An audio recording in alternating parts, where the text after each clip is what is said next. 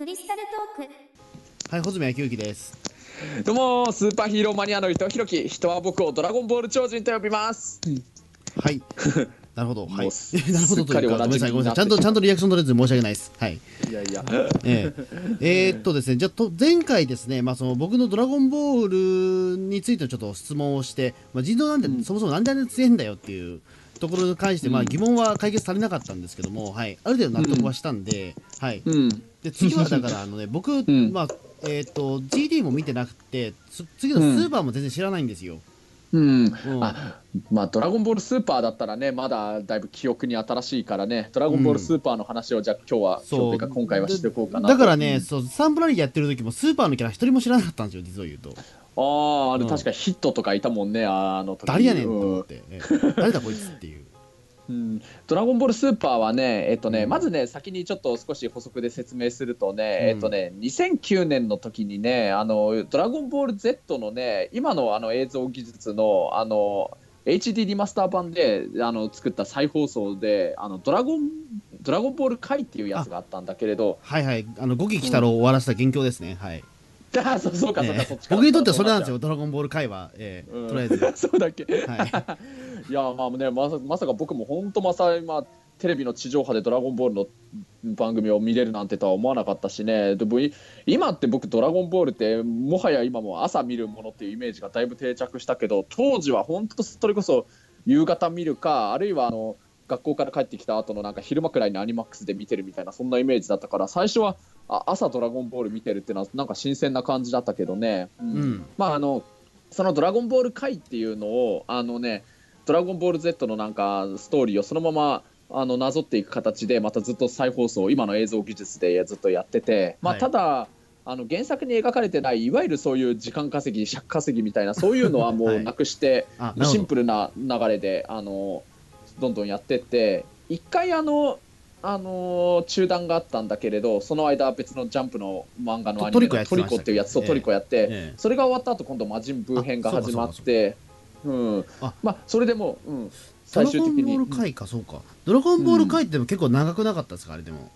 まあでもあのー、2年間最初やって、うん。あのーまあ最初のサイヤ人編からそれこそセル倒したところまでの2年。で二やったんですかあれ？うん、まああのー本来の「ドラゴンボール Z」だったらそれだけで5年近くかかったわけだまあからね,、そうね、ううん。ん、それを2年間でやっあてですそれから、半分半分以下にできるんだ、うん。頑張ればそうそういかに「ドラゴンボール Z」に引き伸ばしが多かったかってことかもしれないけど、うん。まあ、それからねちょっとトリコを3年くらいやってちょっとあのブランクがあってその後あの2014年に今度魔人ブー編が同じように「ドラゴンボール」回でやってこれがあの1年3ヶ月クールでいうと5クールでやったんだけど「ドラゴンボール Z」の時は約2年かかってたのかな。確か、3年くらいかかったかもしれないね。だから半分くらいの長さでやっぱりそうか。にして、うん、やっぱり、うん、やっぱりだから半分ぐらいシェイプアップできると思う。シェイプアップできるんですね。ドラゴンボール Z はそうなんだよね。うん、でね、その、まあ、あの原作で描かれたとこが、そのドラゴンボール回でやって、それはい。で終わった後に、あのね、今度、劇場版が始まったんだけれあど、はいはい、のねありましたね、ええ。うん。うん。ドラゴンボール神と神っていうやつがあって、うん。まああのそれにあの破壊神ビルスっていうやつが出てきてそれと悟空が戦うっていう、まあ、ストーリーで、うん。うん。それがあのえっ、とあれがに2000そう2013年の時に「ドラゴンボール」あの回の魔人ブー編あそうか魔人ブー編の始まる前の年だったかなその時にそれやって、うん。その後あのその魔人ブー編があのやってる時くらいの2015年の春に今度あの復活の F っていうそのフリーザが復活するっていうストーリーのそれのまた劇場版やってて。これ神と神とその、うん。復活の F は全部オリジナルストーリーなんですねこれ。オリジナルストーリーだね、うん。まあもあの一応神の神の続あか神と神の続編が復活の F なんだけど、うん。でねそれをやったその2015年の夏からあのそのドラゴンボールスーパーが始まったんだけれどあのドラゴンうん。ドラゴンボール回の魔人ブー編が最終回やったらそのままの流れであのそのままの本当に地続きでドラゴンボールスーパーが始まったって感じなの、うん。じゃあなんかあれですかね、だからその劇場版2つ作って、あこれなら新作いけん,、いけんじゃね？えみたいな感じで、うん、そういうことになったのかもね。うん。だから一応あの世界観としては、まあ、ドラゴンボール界で描かれたある意味ドラゴンボール Z の本当そのまま正当な続編なの。じゃあ、うん。GT はもうなないことになっちゃったみたいな、今言ってしまうとそうだね。ね。そうだね。いうことですよね言っちゃうと、あの、うん、でね時系列で言うとねあのドラゴンボール Z の原作で言うと悟空があの魔人ブーを倒してから、うん。あの10年後に原作の最終回があってあの、うんそうでしたねパンがそのウーブをね、うん。あの連れてくっていうみたいなそういうあのだからね魔人ブーを倒したところとその最終回のその最後の天天下一武闘会の間の出来事なんだよね時系列で言うと。ほうほうほう。ん。まあそれで、まあ、その「ドラゴンボールスーパー」が始まったんだけれど、うん。あのね最初のところはね「あの神と神」の映画のやつとあと「復活の F」の映画ののちょっとしたなんかリメイクみたいな感じでもう一回テレビで、あのやり直したの。うん。うん。まあ、もう劇場版はそのままテレビとして上映したわけではなくてちょっといろいろストーリーで一部変わったりはしてるけどそうそう。うん。ええまあでも流れとしてはまず神と神とそれと復活の F をまずもう一回テレビでやってで、うん。それが終わった後はいよいよ完全なオリジナルストーリーで展開していったんだよね。これでもすごいことですよね、でも考えてみれば。だって何年ぶりかの新作ってことですよね。だからいわゆるもう本当にテレビで言まあったら、かうん、あの完全新作で言うなら「あのドラゴンボール GT」以来だよね、うん。18年ぶりって確か触れ込みだったすかな。ごいですよね、うん。だって、ううん。だって当時のだってそのままキャストをだってそのまま連れてきてるわけじゃないですか。その野沢雅子さんまあ含めて、ええ。そうだね。ほぼほぼオリジナル。まああの一部ちょっと亡くなった方だとかあもちろんそれはいるけど。大人の都合があって、うん。まああのドラゴンボール界のそのドラゴンボール Z のキャラクターはもう本当そのまま続投って感じか続な。投だし、うんだうんそのだから全部だってそのね野沢雅子さん他の「ドラゴンボール」キャストはみんなだって「ドラゴンボール」界でもう一回お願いしますって言ってやったわけじゃないですかだってそれ。そうだね。うん。うんうん。っていうことはね、まずまずその時点で結構俺すごいことだと思ってるんですよ。うん。うん。うん、まずだってもう一回お願いしますでもう一回同じ演技できるかっつったら多分できないっていう、ね、人もいると思うんですけどでもやっちゃうっていうのはやっぱ声優の凄さだなと思っちゃうんですけどいやもうほとんど当時と同じイメージだよね。ね僕らだってだってさ、あのね、うん。第1回のね初めましてもう一回同じことやってくださいって言ったらできないじゃないですか絶対そんなこと、えうんやれないね。えやれないじゃないですか、うん。うん。でも、うん。声優さんはそういうことできできちゃうんだろうなっていうのがそう演できるよ。演技に落とし込んじゃうからっていう、うん。うん、まあもうその気になりゃもう何十年も昔のねキャラクターをまた今も演じるとかもやったりするわけだからね昭和の時代くらいからのキャラクターもね。うん、だからそれができちゃうのが本当すごいなと思ってでしかもそれで、ねうんすごい。ある程度、ね準備ができたからじゃあ新作じゃあ、ね、やりますっていうのは本当すげえ話だなと思ってて、うん。うん、そうそうそう。うん。まあね、ドラゴンボールスーパーがね、だから、すオリジナルのストーリーがあってね、あのね、うん。最初その、神と神では、その、もう宇宙最強のものすごい強い、その破壊神ビルスっていうね、その、破壊神ビルスとまた別の破壊神が出てきたりとかもしてるするんだけれど、高いしね。あの、うん、破壊神シャンパってやつが出てきたりとかして、はい。そのあのこっからいきなりまたすごい設定が出てきたんだけれどね、はい。あのね悟空たちのいる宇宙があのね第七宇宙っていう宇宙だったんだけれど、おはい。他にもそう他にもねあのどうだったかな？なんか劇中で描かれてるだけでもなんか12個くらい宇宙え？悟空のいるたちのいる宇宙とはまた別の宇宙があったんだよね。それどこまでがダイナ宇宙なんですか？それフリーザが言ったその、ねえっとナメック星とかそのあたりは全部？いやもう全部。あの全部それまでの「第ドラゴンボール」で描かれてたことは全部第七宇宙。全部ダイナ宇宙。えじゃあ魔人ブーとかそのあたりも全部ダイナ宇宙？全部第七宇宙。えうん。すごいでしょ、ね。うん、スケールがものすごいよ、うん、まああの世界観とかそういうのはもしかしたら別かもしれないけどドドラゴンボール GT で宇宙に行くっていうのもあれも言ってしまうとある意味第七宇宙にしか行かなかったって話だと思うんだけどね、うん、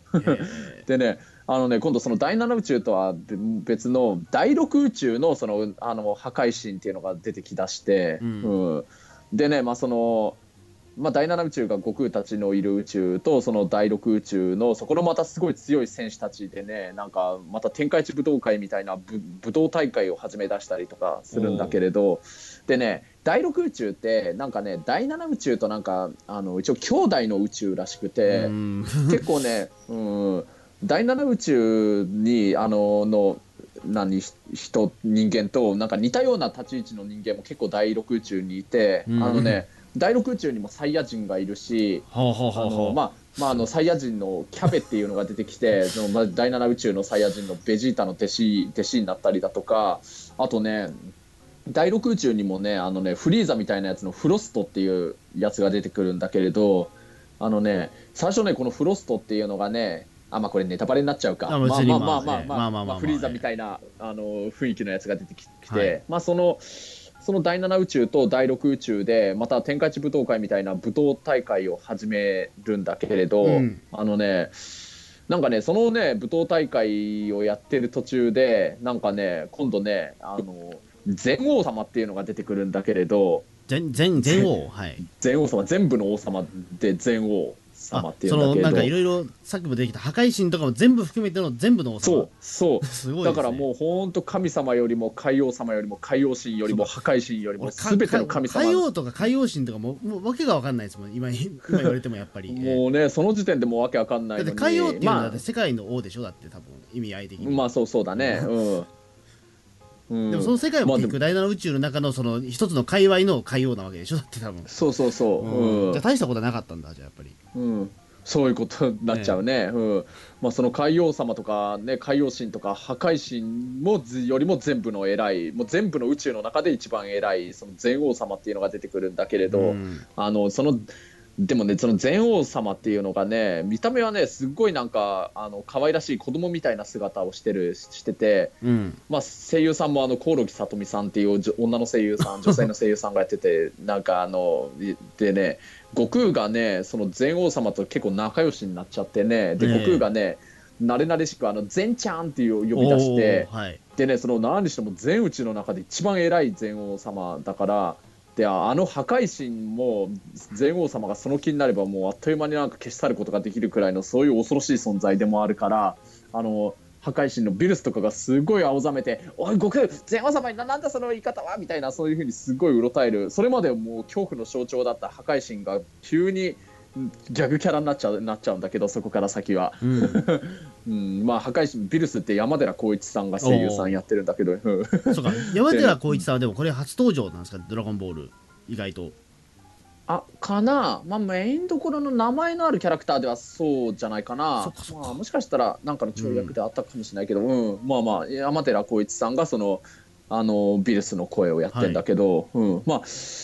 でねその全王様がねどうもその第7宇宙と第6宇宙のなんかあの武道大会のなんか様子を見てたらすごく面白そうなことやってるねってなんか興味を持ち出したらしいのね。うん。まああそうまあ、そのちなみに第7宇宙と第6宇宙がその武道大会やった理由っていうのがなんかスーパードラゴンボールっていうのをかけてなんかねあの勝った方の宇宙がそのスーパードラゴンボールを使ってなんか願い事を叶えられるとかみたいなそういうのをかけてやってたんだけれど。えそそこまでスケールが大きくなってもドラゴンボールって最強のアイテムなんですねでも。うんそう。だねうんでも 結局だからなんかそのやっぱり人をだ結局だからそのずっと僕ね違和感が若干あったのは、ね、フリーザとかだってあんなにだって何でもかんでもねつ強いのに、でも最終的にはなんかドラゴンボールを欲しがるんだっていうところで、そうだね。うん。うん。なんか、まあ結局永遠の命には変えられないんだっていうところで、うん、そうだね、ううん。んまあ、ドラゴンボールってまさにドラゴンボールってタイトル通りなんかね広い意味でいろいろバトルものになっても大きな目的としてはやっぱりドラゴンボールをめぐってなんたらかんたらみたいな風になる場合がほとんどだからね、うん。何か最終的にあの事件物事を解決させるのもそのドラゴンボールで願い事を叶えてってことになるからね。うん。うん、まあでねその全王様がねその第7宇宙と第6宇宙だけじゃなくて、うん。もう全宇宙のそういうトーナメント大会をやろうってなんか言い出してで悟空が「え本当か？俺らすごく楽しみだぞ全ちゃん」みたいな風に言ってでねそれもあのあのその全宇宙がやるなんか準備みたいなのを始めることになったんだけど、うん。その間の間はまた別のちょっとストーリーがちょっと始まってなんか急に今度はあのシリアスな雰囲気になって、はい。あのね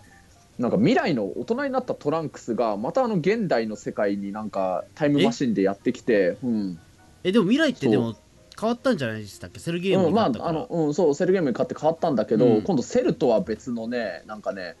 悟空ブラックっていうやつがねなんか未来の世界に現れてなんか黒いあの姿をした悟空の姿をしたやつが出てきてへえうんうん。まあ、その悟空ブラックっていうのがまた未来の世界をむちゃめちゃくちゃにしてだからトランクスがあのトランクスもあのもちろん悟空ブラックと戦ったんだけれど全然やっぱ強くて歯が立たなくて、うん。あの悟空とベジータにあのた未来の世界を助けてくださいって、まあ、助けを求めに来たみたいな流れになるんだけれど。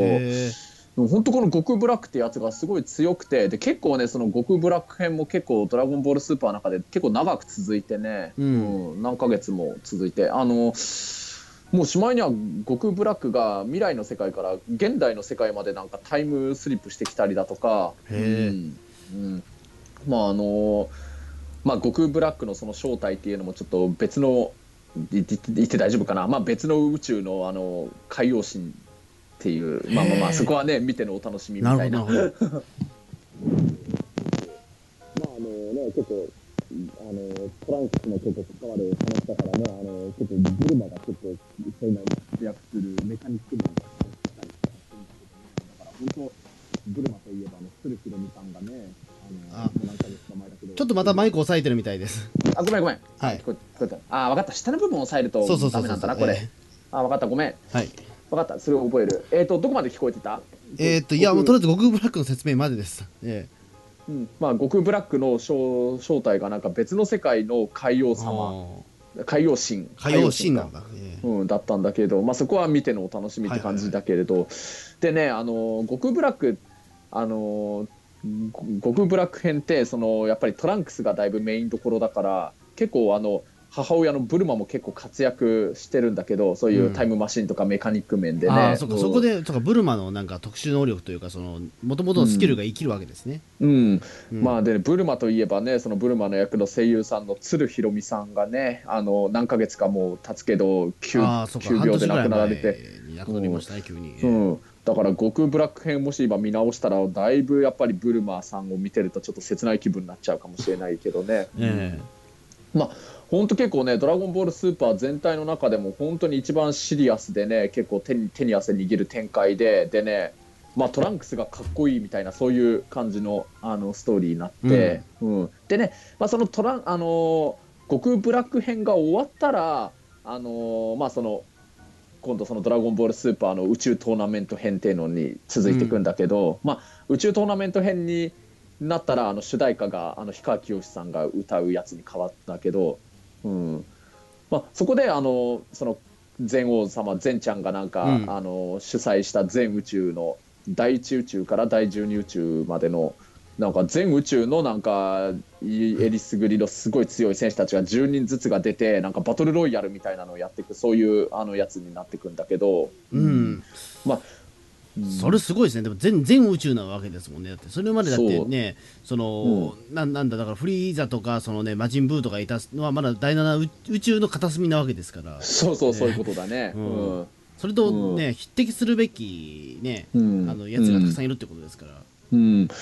まあ、このねあの全宇宙のねなんかトーナメントであの10人ずつの選手たちがもう本当にバトルあのババトルロイヤルバトルロワイヤルみたいなまさに形なんだよね、別にあの誰対誰とかそういうのじゃなくてもう10人ずつ全員がもう一つのあの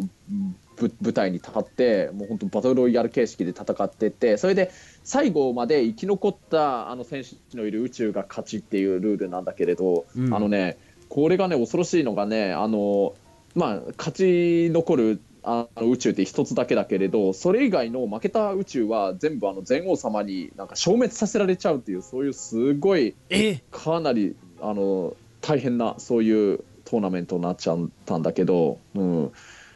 まあ、だから本当になんていうのもう第7宇宙を救うためにいもう生き残るためにその全宇宙トーナメント力の大会っていうんだけどその力の大会に出なくちゃいけないっていうあのストーリーになっちゃうの。うん。これはでもなかなかでも理解するの大変ですねでもそのね、うん。うんなるほどね、うん。話のスケールがでかすぎますねやっぱりそうそう話のスケール本当でかくなるよ。もうサイヤ人とかかうんぬんかんぬんとかもあんまもう関係なくなっちゃってますもんねそうだね、ええ。サイヤ人よりも強い選手がいっぱい出てくるからねいろんな宇宙で、うん。うん。まあねだからだいぶなんかあのー展開としては本当負けたらおしまいなわけだから、うんまあ、おしまいというかもうそだって宇宙そのものが滅ぶってよくわからない。そうそうそう。ことですからね、のうん。だからもう本当にその未来トランクスの悟空ブラック編と同じくらいの手に汗握るスリリングな展開なはずなんだけどまあ結構その未来トランクス編よりかはちょっと軽ノリは軽かったりするけれどうん。あでもねあのだんだんそのトーナメントがあの力の大会が進んでいくと実際あの選手が全滅して消滅させられちゃった宇宙とかも出てきだしたりするんだけれどええ。そのシーンとかはもう本当にこれは冗談じゃなくて本当に負けると全部がなくなるっていう そういう恐ろしさをなんか他のあの出場してる選手たちが目の前で見せられたりとかそれなりにやっぱり結構スリル満点なシーンとかもあったりしたんだけど、そうなんだ。まあでもこう言ってしまったらあれですけどまあ全部ドラゴンボールどうにかなんでしょっていう。まあまあまあまあまあまあまあええまあまあ、ああ当たっちゃったよ。やばいやばい、ええそうスーパードラゴンボールうんぬんかんで多分どうにかなんじゃないみたいなふうに今軽く言ってみたんですけど。まあまあまあまあまああれももしかして当て当てちゃった感じですか今もしかして俺いやまあまあまあまあ。まあでも本当このねあの全宇宙トーナメント編っていうのがねあの去年の2月から始まって、はい。だからね本当穂積君とだからドラゴンボールのスタンプラリー行ったあの頃がその宇宙トーナメント編の本当始まった直後くらいの頃だったんだよね。ああなるほど。うん、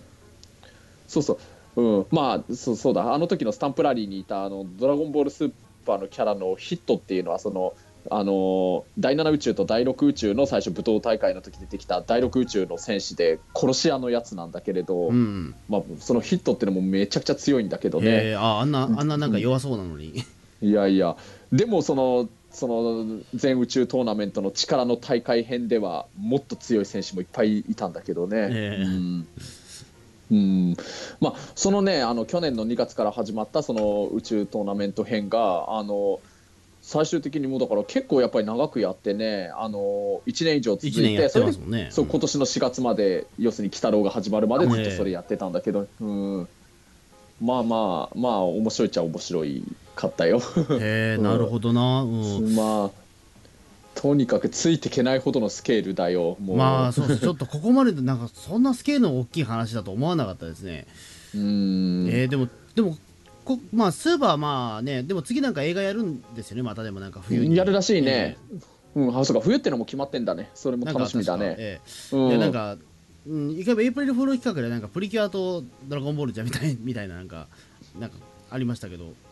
まあありえなくはないかもね。どっちもなくはないよう光栄だしね。なんか俺一回あ本気で信じてしまっていて、ええ。うん。あ次普通に、うん。あドラゴンボールとねププリキュアやるんだみたいなふうに思ってて、ええまあドラゴンボールはやっぱドラゴンボール単独でやってほしいなとは思うけどね。あの神と神のやつとあと復活の F はその一つだけでやってたからね、うん。まあ、昔は「ドラゴンボール」ってなんか夏休みとかゴールデンウィークとかに他のいろんな東映のアニメとかと一緒にやってたけどね、うんなるほど。っていうことは、だから次、だからドラゴンボールスーパーは、でも一応それで完結したわけですよね。まあどうなったかうん、完わからないけど。結した、でもうんまあ、いうん、でも、続編みたいなのもいずれあるんじゃないですか？でもまあその映画作った後にも何か。まあ、そうだまあ、ね、鬼太郎がまあまあ、鬼太郎がどうなるかですけれど、多分。うんまあ続編作れなくはない終わり方だったかな、うんうんまあねまあでもそこまでいっちゃう、でもどういう世界観にするかはもうわからないですけど、もうその、うん全部の、だって全部の宇宙うんぬんかんぬんって、ね、出ちゃってるから。うん全王のだってその上にいる王様ってなんだろうってなっちゃいますうね。ん、なんか冗談半分でなんか最初全王様が出てきた時にねこれで全王ってのがいるんなら今度その後大全王ってのが出てきてその後全王神ってのが出てきてもうまた切りだけのつもりだろうとかそういう冗談半分で言われてええたりしでもそういうことなりそうですけど。うん。まあ、あとねそうさっき全宇宙って言ったけどその第12宇宙まで第1宇宙から第12宇宙までだっけ、うん。なんかねでもねそのねあの力の大会に出場した宇宙っていうのがねどうもねあの全王様の話だとあの宇宙全体の中で人間性のなんかレベルの低い宇宙だけがそのあの力の大会に出ることになったって話をしてたんだよね。うん、だから 付箋張りまくりじゃない？人間ですか、それも。そう人間性が低いからだから負けたらもう消滅させてもいいだろうみたいなか流れになっちゃったらしいんだけどそうだから、に最終的になんかそのなんか人人間性とかそういうことになっちゃうんですね。なんか、うん、人間性って言ったから人間レベルとかなんかそんな言い方だったと思うんだけどね、うん。うん。まあ、それがねまだだから高い宇宙とかがまだ他にもある高次元の宇宙がいるわけですね。だからまだうん。アセンションが残されてるわけですね、うん、一応まだやろうと思えば続き作れなくはないみたいな感じの終わ方だったね。はそうですね、だからドラ、まあどまあ、スーパーの後はスーパーズってお株が決まってるのかもしれないですけど、その次はね、スターズ？スターズですね、あのドラゴンスターズですよね、多分じゃあ。あのボールボールはとりあえず抜いちゃって、えードラゴンスターズになるんじゃないですかね。うん。で、そうだなんかねね、あのー途中で静電感するね、なんか戦士とか現れて、うん、最後はだから堀江光子さんの声をしたやつと戦うっていう話じゃないですか。ね、まあ、これ何のネタか全然わかんないと思いますけど、いやそうかそうか。穂積君セーラームーンも好きだもんね。そうなんですよ。んええ。そのうちセーラームーン会とかもやりたいよね、ええ。まあね当時だって僕たちのその世代といえば男の子はドラゴンボールで女の子はセーラームーンとかみんなそんな感じで見てたからね。そうそう。だからね奇遇にもだってね無印セーラームーンの次は R でほらねうん。アルファベット一文字だし、ドラゴンボールも Z 一文字ですからアルファベット一そう文字ですから。だね。うん。でその次スーパーだからもうこれは次はだからねドラゴンボールスーパーズで決定じゃないですか、もうこんなん。そうかもね、えうん、うん、ありえるかもしれないね、うん、じゃあもう本当野沢雅子さんにはまだまだご悟空としてねあの僕たちにいろいろ夢をねいいいろいろ与えてくださらないとね。まあそうですねもうねあともう 10, 10年とは言わずもう20年30年も長生きしていただいて、うえ。ん。いやもう本当ドラゴンボールの力でそれこそ野沢雅子さんを亀仙人のじっちゃんくらい300歳以上くらいまで言い聞いてもらえるようにしてもらいたいかもね。え うん、もうだから最近はだからそのだっていまだにだって悟空が終わったと思ったらすぐにだってね,、うん。ねね目玉の親父になってるわけですから、うん。うん、もう多分だから僕らの方が先に死ぬんじゃないかっていうような気になってますけど、ええうん結構今回の鬼太郎ってなんかドラゴンボールからそのまま続投した声優さん結構多いもんね。まあそうですね、んだからネズミ男は古川敏夫さんだし、ピッコロだしね、うん。ピッコロだし、うん、だってね、さだってね、砂かけババアなんてクリリン、クリリンになっちゃってるし、クリリン。そうそう。そうなんだよね。うん。だからまあなんかある意味ドラゴンボール的なうんドラゴンボール感をちょっと感じながら一応僕も見てるけど鬼太郎、ええ。うん。うん。なんかすごくだからドラゴンボール、だって主題歌も氷川きよしそのままスライドしたようなもんそうだし、だよね。そう思うと。うん。うん。うん。なんかなんかすごくだからなんか俺政治的な匂いがすごくしてたんですけどあれはなんかキャスティングが、うん、まあねかつてさっき穂積君も言ったけどうんかつては鬼太郎が終わってそのまま流れてドラゴンボールになったりとかもしてたからね。そうそうそう。だからまあ一応だからそこはなんかあんのかなっていうのはなんとなくあれですけど、うん。えまあこれでおあいこみたいな感じかな。えまあどうなんでしょうかね、ええ。うん。まあなるほど、まあ、ちょっとだから「ドラゴンボールスーパー」について、まあ分かりました。だからちょっとそうですね。だから冬の映画がちょっと期待ですね。どうなるか。ね、うん。あれですしまあ鬼太郎が終わったら多分そのままなんかまたねまた「ドラゴンボール」新作始めそうな気もししますけどねやっぱり。そうだね。やっぱあのね復活の F をやったらそのまま「ドラゴンボールスーパー」が始まってたからテレビで、うん。あのだからなんか「ドラゴンボール」の劇場版がやること自体がもしかして早くもテレビ復活してくれないかなみたいなそういうちょっとした期待は持っちゃうかもね。うんね、ドラゴンーボールスーパーズが終わったらままた鬼太郎が始まって、えール、あそれでいいかもね、ね鬼太郎またまたまたかバリバンコでやりゃいいじゃん。うんえーもう野沢雅子さんはもうずっとあのね現 もうずっと第一線で頑張ってもらうしかないと思うんですけど多分そうだったら、うんえーなんかね、せっかく今、鬼太郎やってるから、あの沢城みゆきさんにもなんかドラゴンボールのなんかのオリジナルキャラでもいいから、なんかね、出てきてくれたら嬉しいね。まあそうですね、うんなんか出てき、うん、出てきたら面白そうですけどね。えうーん。うん。なるほど、じゃあちょっと鬼太郎に関しては、わえーなんか分かりました。はい。うんはいまあ、ドラゴンボールに関しては分かった。ドラゴンボールに関して。え、なんはいで、もう何て言いました、今。え鬼太郎っつった。ー、ごめんなさい、鬼太郎、鬼太郎に関しては、鬼太郎に関してはもう全然もうずっと頭の中に鬼太郎がもう、今日鬼太郎の話をするつもりは一切なかったんですよ、なんか。え ーまあ、鬼太郎はピーターン通信にお任せしとくやもう。俺、鬼太郎のことについて考えすぎて、もう病気になりそうなんで、もう今。えー大変だね。もうね中澤さんの話に付き合わされてるみたいな感じになっちゃってんでしょ。もうなんか一日だってなんね鬼太郎のだって1話を見た後は1時間ぐらい中田さんとディベートしてるようなもんですからもう、うわえーーもうスタッフ並みですよ、今多分まあね、ドラゴンボールのまたテレビ復活がもし今後あったら、それもまた全話、あそうか。小泉君とボケでやっていこうね。まあ、ええ。僕の場合は30分くらいで終わらせるようにするから、そんな1時間以上も無理やり付き合わせたりはしないさ。わかりました、じゃあはい、うん。じゃあそんな感じで今日はドラゴンボール回でした。はい。えー、はい。三部作になるかな。はい。ありがというございました。やードラゴンボールのはいことはこんななっちゃった。じゃあ、また次のテーマで、皆さんさよなら。じゃあどうもありがとうございました。で。ありがとうございました。どうも。はいあーはいあー